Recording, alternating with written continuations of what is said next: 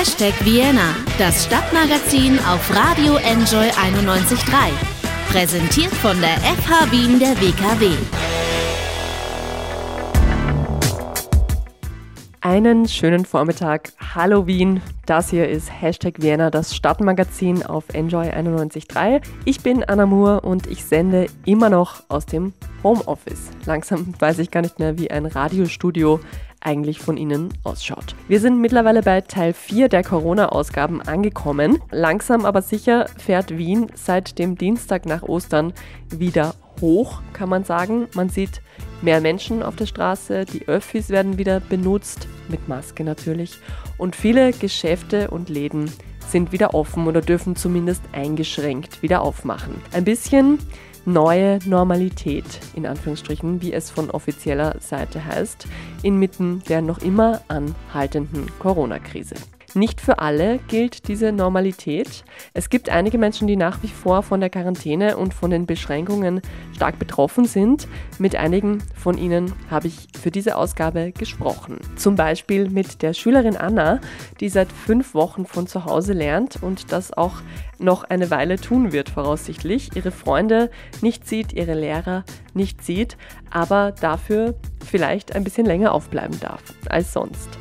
Aber auch mit Monika Zeisenböck habe ich gesprochen. Sie lebt im Pflegewohnhaus in Liesing, ist mit ihren 70 Jahren zwar sehr robust und fit, aber gehört eben auch, wie alle anderen Bewohner und Bewohnerinnen des Hauses, in dem sie lebt, zur Risikogruppe für Covid-19. Von einem Ende der Quarantäne ist bei ihr also noch lange nicht die Rede und Monika erzählt sehr offen und ehrlich darüber, wie es ihr und ihren MitbewohnerInnen damit geht. Es ist also eine All Generations Ausgabe von Hashtag Vienna diesmal von jung bis alt.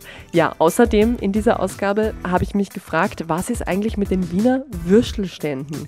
Die müssten doch eigentlich auch Takeaway haben, wenn normale Wirtshäuser das jetzt auch wieder haben dürfen. Und es gibt doch sicher genug Wiener und Wienerinnen, die auch in Corona-Zeiten gerne mal ein Würstel essen wollen.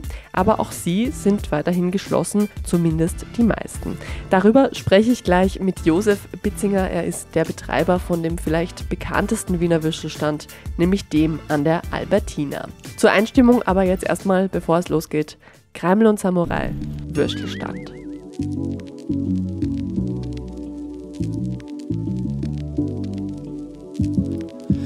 Von Standel zu Standel und nie wieder zurück. Drangel noch Drangel, es ist wie eine Sucht. Morgen wird gestangelt. Wir sind schon wieder bei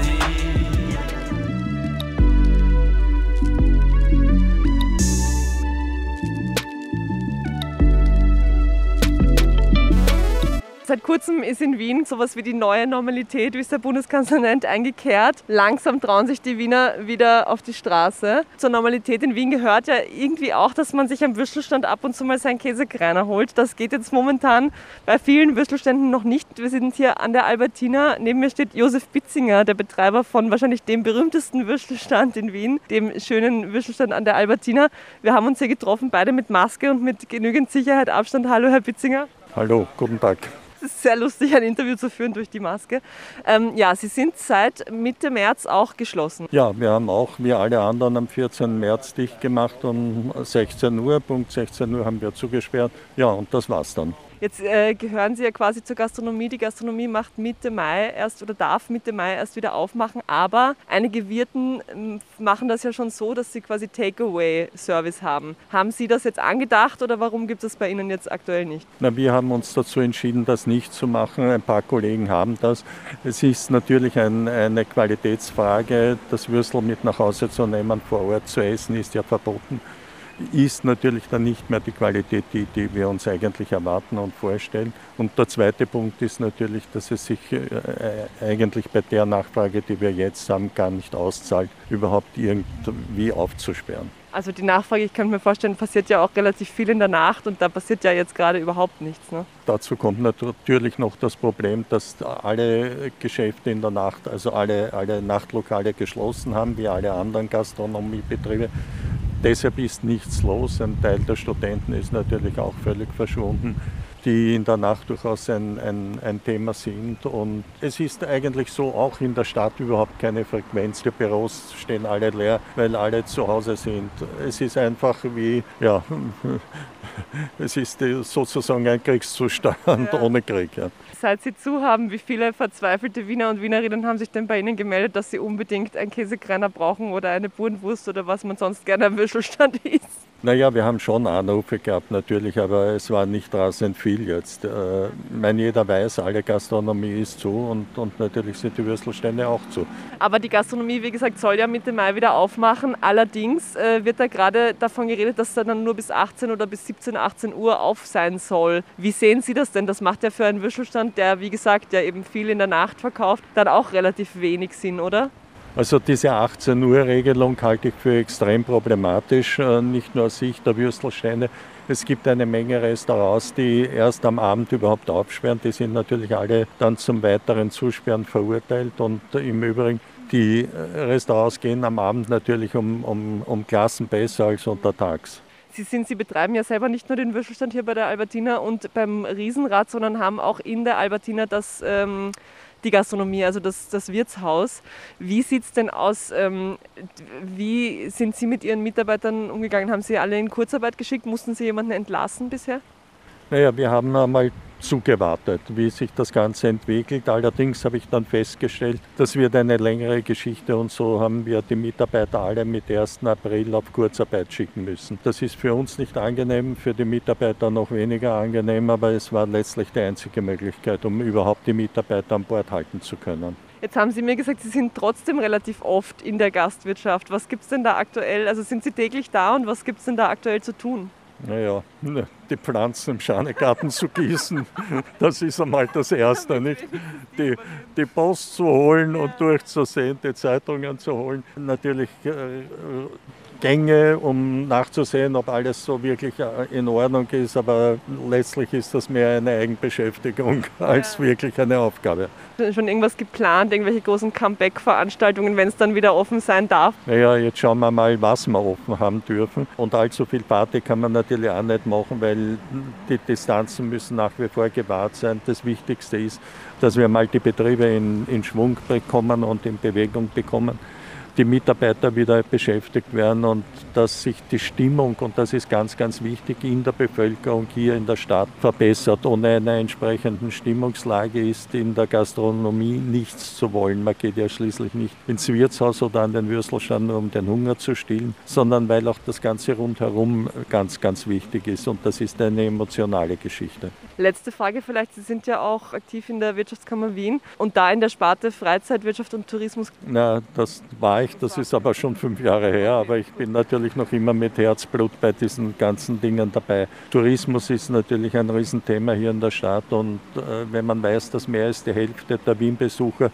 mit dem Flugzeug kommen, dann weiß man, dass das, in den, dass das auch nach dem Wiederaufsperren am 15. Mai nicht schlagartig losgehen wird. Ich persönlich bin der Meinung, äh, wir haben ein Glück, wenn wir uns nächstes Jahr zu Ostern beginnen wieder zu erholen. Alle internationalen Veranstaltungen bis zum Jahresende sind abgesagt. Wir hoffen, dass der RDA, der erste große Kongress im März 2021 wieder stattfinden wird und dass sich dann alles ein bisschen normalisieren wird. Nochmal kurz zur Gastronomie. Wie sehen Sie da die Entscheidung von der Regierung jetzt aktuell, dass man die Gastronomie quasi als eines der letzten wieder aufsperrt?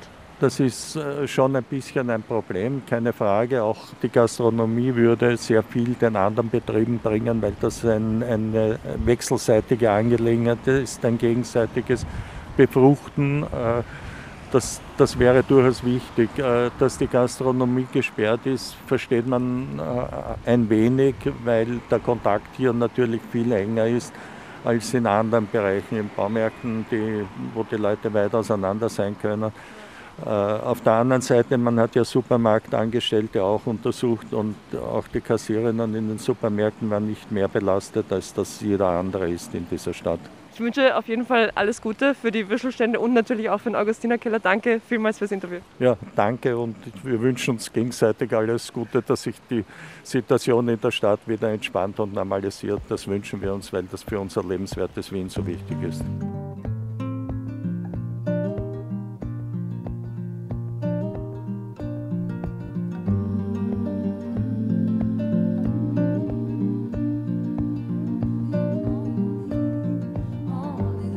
Only the strong survive. Only the strong survive. Only the Strong. Laura Marling ist hier soeben verklungen bei Hashtag Vienna und starke Nerven brauchen wir alle immer noch in der Corona-Krise. Die Quarantäne ist noch nicht vorbei.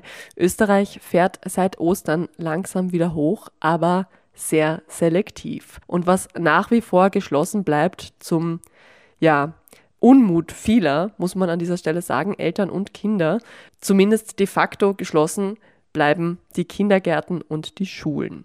Zwar gibt es natürlich hm, jetzt wieder mehr Kinder, die in Betreuung gehen, weil die Eltern wieder auswärts arbeiten gehen seit der Geschäftsöffnung, aber ein Großteil der Kinder in Österreich befindet sich seit fünf Wochen mittlerweile im sogenannten Homeschooling. Ob sich das in diesem Semester, also bis Ende Juni, noch ändern wird, darüber gehen die Vorschläge und die Meinungen und die Vorhersagen weit auseinander. Wie ist es eigentlich so, das Lernen von daheim? Den Lehrer nur im Videochat sehen, sich mit den Freunden nur über WhatsApp-Gruppen austauschen? Das habe ich Schülerin Anna gefragt. Sie geht in die dritte Klasse von einem Gymnasium im vierten Bezirk und sie ist, so viel sei der Transparenz wegen gesagt, meine Nachbarin. Deshalb konnten wir dieses Interview recht bequem von Tür zu Tür mit genügend Abstand natürlich führen. Seit fünf Wochen ist eigentlich das passiert, was ich mir als Kind immer gewünscht habe, nämlich jemand hat gesagt, man darf nicht mehr in die Schule gehen, man muss jetzt zu Hause bleiben. Jetzt sind die Schüler und Schülerinnen in Wien und in ganz Österreich seit fünf Wochen daheim und machen Homeschooling. Und glücklicherweise ist meine Nachbarin eine von diesen Schülerinnen, die seit fünf Wochen zu Hause lernt, die Anna. Und ich habe mir jetzt gedacht, ich frage sie mal, wie es so ist. Was war denn dein erster Gedanke, als du gehört hast, so ab jetzt gehst du nicht mehr in die Schule? Hast dich gefreut oder war eher, hast dich eher geärgert? Es war so ein Mittelding, weil ja, ich kann ausschlafen, ich muss nicht in die Schule, aber ich darf nicht rausgehen, ich darf meine Freunde nicht sehen. Das hat und außerdem hab, wusste ich schon, dass von mir selbst, dass ich würde dann nicht sofort alles machen, sondern es eher so aufschieben, weil man halt man darf die Sachen machen, wann man will und man muss es nicht sofort machen. Wie funktioniert das denn jetzt genau? Ihr habt jetzt dann quasi, ihr kriegt jede Woche Aufgaben und die müssen bis Ende der Woche erledigt sein oder wie läuft das genau ab? Also wir bekommen jede so eher zweite Woche oder pro Woche bekommen wir halt einen Arbeitsauftrag. Der wird uns dann über eine Lernplattform können wir den erledigen und wir sehen halt, was unsere Aufgaben sind. Dann haben wir halt selten Videokonferenzen mit unseren Lehrern und ja, Videokonferenzen mit den Lehrern, das sind dann, ist dann ein Lehrer und 20 Schüler auf Videochat oder was? Ja, aber es, man kann halt auch seine Kamera aushaben. Das überprüft jetzt niemand wirklich, ob du jetzt wirklich an dieser Videokonferenz teilnimmst oder ob du nur online bist. Nein, nicht unbedingt, wenn, wenn man ein Geräusch hört, dann wird halt so zu deinem Screen okay. gezeigt. Aber wenn deine Kamera aus ist, dann sieht man es halt nicht mhm. wirklich. Also. Wie viele Fächer hast du aktuell und wie viel Zeit nehmen die dann in Anspruch?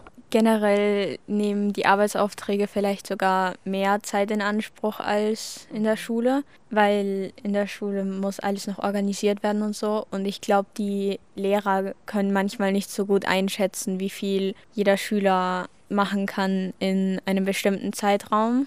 Und ja, ich bin an manchen Aufgaben, die nicht lange dauern hätten sollen, bin ich Stunden gesessen. Was ist denn das Fach, was dir daheim also ich weiß, du bist eine recht gute Schülerin, aber äh, was ist das Fach, was dir daheim am schwersten fällt? Ich würde sagen, vielleicht Mathematik, aber da kann ich halt meinen Vater fragen. Mhm. Aber zum Beispiel Musik, weil da mag ich die Arbeitsaufträge nicht. Du bist jetzt in der dritten Klasse Gymnasium. Ist es generell schwierig, ohne dass man bei den Lehrern Rückfrage halten kann? Oder kannst du theoretisch deinen Lehrer oder deine Lehrerin jederzeit anrufen oder anmailen, wenn du eine Frage hast? Ja, ich, man, wir haben auch Untis Messenger. Da gibt es immer Gruppen von einem Lehrer für das bestimmte Fach und dann allen Schülern. Mhm. Und da kann man halt die Lehrer relativ schnell erreichen. Aber ich würde halt sagen, es ist für jeden Schüler verschieden anders. Es kommt darauf an, wie gut man in dem Fach ist. Ihr hättet ja bestimmt jetzt auch im, im Frühling verteilt noch ein paar Schularbeiten und Tests und so gehabt. Fallen die jetzt alle weg? Ja, sie fallen weg. Wie, es kommt, nehme ich an, darauf an, wie lange wir jetzt noch dieses Homeschooling machen müssen. Aber wenn wir zum Beispiel wieder im Juni Schule haben, nehme ich an, dass wir dann noch für jedes Fach eine Schularbeit haben müssen, außer vielleicht Deutsch, weil da hatten wir schon eine Schularbeit. Aber das wäre dann quasi, das wäre dann jede Woche oder fast jeden Tag eine Schularbeit oder ein Test, weil es sind ja viele Fächer. Ich hoffe einfach, dass wenn es dazu kommt, dass es dann kein zu großer Stress ist, weil Stress führt zu Problemen.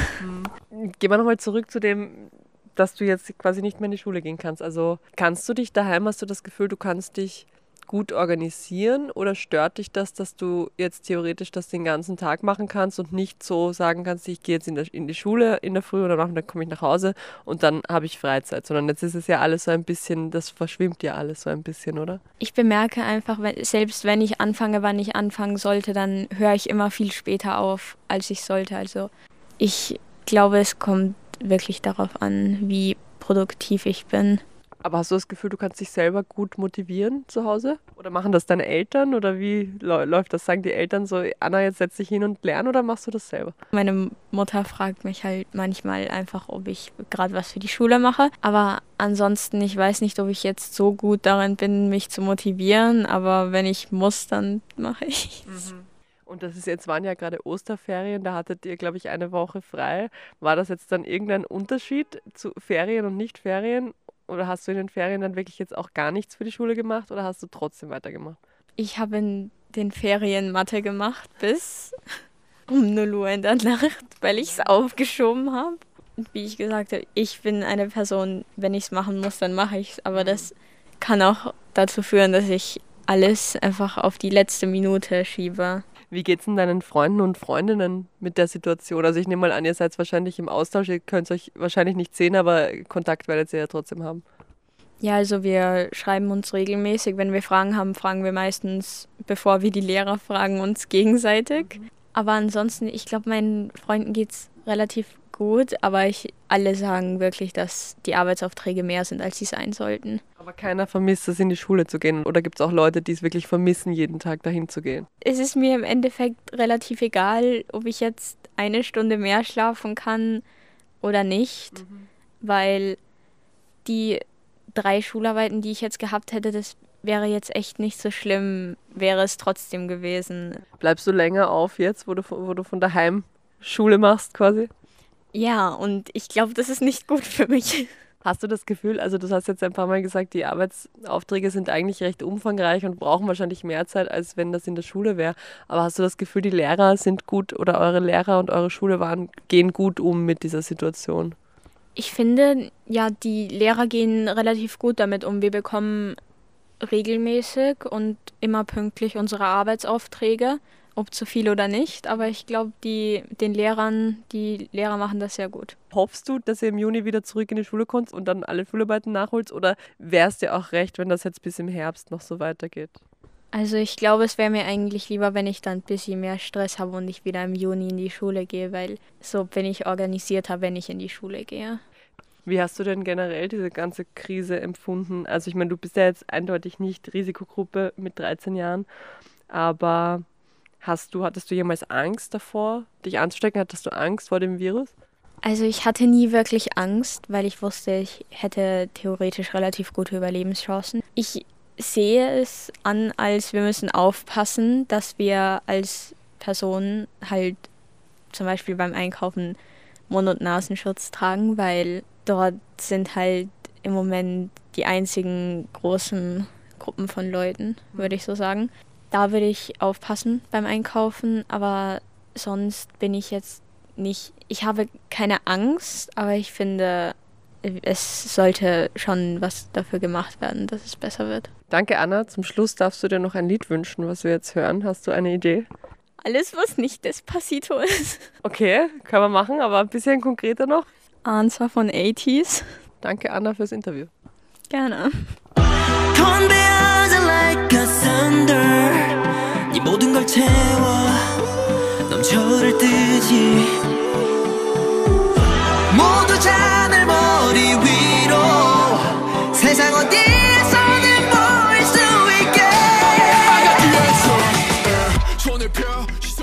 Hashtag Vienna, das Stadtmagazin auf Radio Enjoy 91.3.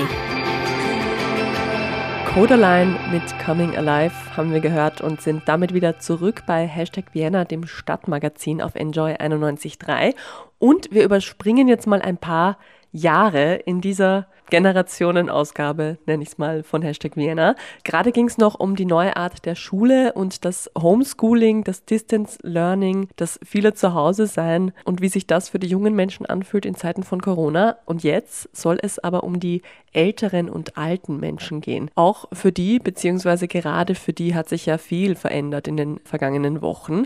Monika Zeisenböck ist eine der ja, vielleicht bekanntesten und prägnantesten Stimmen von dem Caritas-Podcast-Projekt Faltenrock FM, Alter gehört gehört. Und ja, man hört sie des Öfteren auch bei uns im Programm, denn auch da läuft Faltenrock FM jeden Sonntag um 14.30 Uhr. Die Monika lebt in einem Pflegewohnhaus im 23. Bezirk. Sie und ihre MitbewohnerInnen in diesem Haus gehören zur Covid-19-Risikogruppe und sind natürlich von den Quarantänebestimmungen ganz besonders betroffen. Deshalb dachte ich mir, ich frage einfach mal nach, wieso die Lage ist und wie es so läuft im Pflegewohnhaus. Hallo Monika. Erstmal, wie geht's dir denn? Ja, ich muss sagen, wir sind ja eigentlich, sind wir da drinnen wirklich sehr gut versorgt. Der Chef passt wie ein Haftelbeißer auf uns auf, ja. Dass ja nicht kleiner Kind, also momentan sind wir noch und hoffen, es bleibt ja so Corona-frei.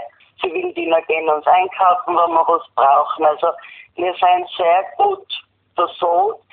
Aber ich muss ganz ehrlich sagen, also heute habe ich einen Tag, das ist so wie ein, wie ein Lagerkoller. Ja. Jetzt ist das die fünfte Woche, ich kann mit dem Kopf gegen die Mauer rennen. Vergangene Woche war ja Ostern. Wie war das denn diesmal für dich? Wären da sonst Verwandte gekommen? Ja, natürlich, meine Kinder und meine Freundin. Also Ostern ist diesmal einfach unter den Tisch gefallen. Also wir haben aber von Hause Ostereier und Ostersachen bekommen. Also ganz lieb, wirklich ganz toll. Die versuchen uns äh, nicht zu strapazieren auf ihr. Ich kenne dich ja in Person, du bist ja eine fitte, robuste Frau. Ich glaube, du bist jetzt 70. Wie fühlt sich das denn für dich an, dass du jetzt zu dieser Risikogruppe gehörst und dass man jetzt so ganz besonders vorsichtig mit dir umgeht? Das mir nicht wirklich bewusst. Muss mir das allem wieder selber vorsagen. Ja, weil ich fühle mich nicht wie 70. Es ist wirklich ganz eigenartig. Jeder passt auf einen auch und ein Ego gut geht und dass man sich ja nicht infiziert und alle sind liebreich sind. Ja, schon fast zu lieblich, weil so viel Lieblichkeit haltet man irgendwann gar nicht mehr aus. Was hat sich denn jetzt konkret verändert bei euch im Pflegewohnhaus? Also es darf jetzt keiner mehr rein und ihr dürft auch nicht raus. Es darf keiner rein. Es steht beim Seiteneingang, wo die Rettungsmänner sonst kommen, äh, ist ein Portier oder eine Portierin, je nachdem. Und die, was reinkommen, also die Angestellten, die was da arbeiten, müssen sich natürlich Hände desinfizieren, haben alle Mundmasken, teilweise auch Handschuhe.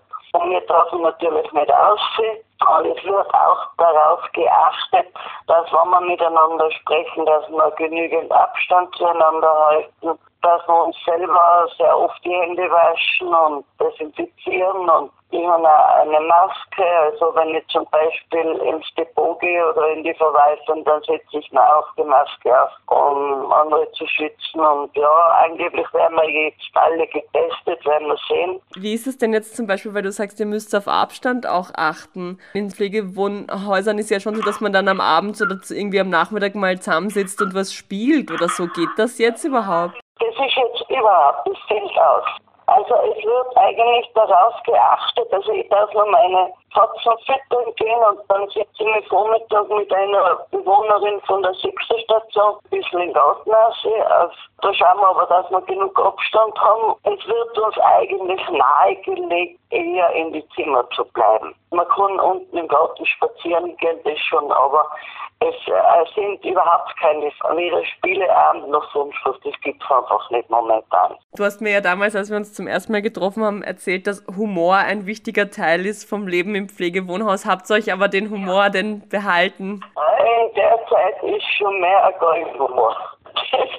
so langsam brenzlig. Also, ja, man sieht ja nur die gleichen Leute. Es tut sich nichts. Du siehst die gleichen Leute, die Leute werden grantig, weil äh, jeder äh, ist ungefressen, weil er keinen Besuch nicht hat. Und ja, es schaukelt sich irgendwie schon ein bisschen auf, muss man ganz ehrlich sagen. Man merkt es auch noch teilweise bei den Verwaltungsangestellten, also die Schwestern, woher die die Nerven haben, das weiß ich nicht, aber die haben sie noch. Aber das merkt man schon teilweise. Aber ich verstehe es auch. Es ist einfach total schwierig und also die da wahnsinnig Angst, dass da ein Virus reinkommt. Gibt es auch Leute im, im Pflegewohnhaus, die sich darüber aufregen und die das nicht verstehen können? Oder gibt es da zumindest den Konsens, dass alle sagen, naja, da müssen wir halt jetzt durch? Wir haben sehr viele Demente oder sehr alte Menschen erinnert und die verstehen das ganz einfach nicht. Denen kannst du das hundertmal erklären, sie verstehen es nicht, ja. Und sie sind darüber schon wirklich verzweifelt teilweise. Sie versuchen uns wirklich zu verwöhnen und alles, aber es ist ganz normal. Die Stimmung ist nicht mehr so gut. Weil irgendwo geht das von jedem einfach auf die Nerven. Wie kommunizierst du dann jetzt mit deinen, also ist es jetzt dann mehr geworden mit deinen Kindern und so, dass du jetzt öfter telefonierst noch oder öfter schreibst? Oder? Telefonieren haben wir sehr häufig und andere Verbindungen haben wir jetzt nicht. Und dann machen wir natürlich auch die Kinder draußen sagen. Mein Enkel, der ist bei der Rettung, der hat laufend mit dem Virus zu tun und da frage ich auch alle nach, ob eh alles passt und ja, beunruhigt auch, ja. Wie schaut's denn jetzt aus gerade ähm, mit Faltenrock FM? Was passiert denn da? Da passiert auch alles telefonisch und ihr, ihr macht's aber weiter. Wir dann natürlich weiter. Auf jeden Fall nur telefonisch momentan. Bin wir froh, dass wir die Möglichkeit haben. Gell? Ich wünsche dir gutes Durchhalten. Vielen, vielen Dank, Monika. Euch da draußen passt auf auf euch und Augen zu und durch. Wir werden es schaffen.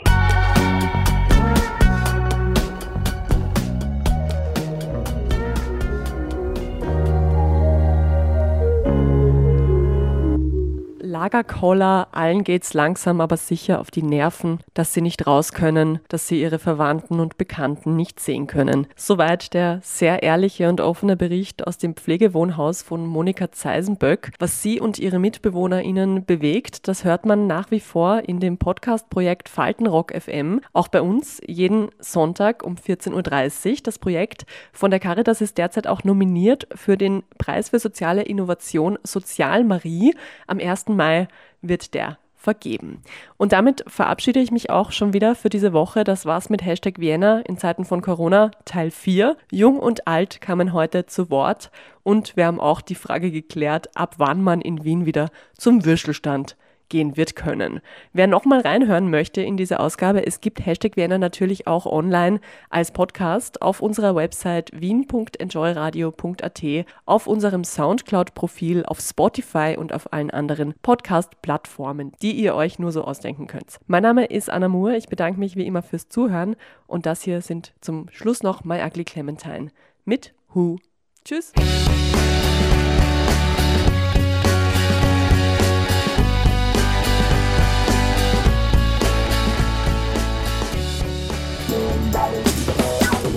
Hashtag Vienna, das Stadtmagazin auf Radio Enjoy 91.3.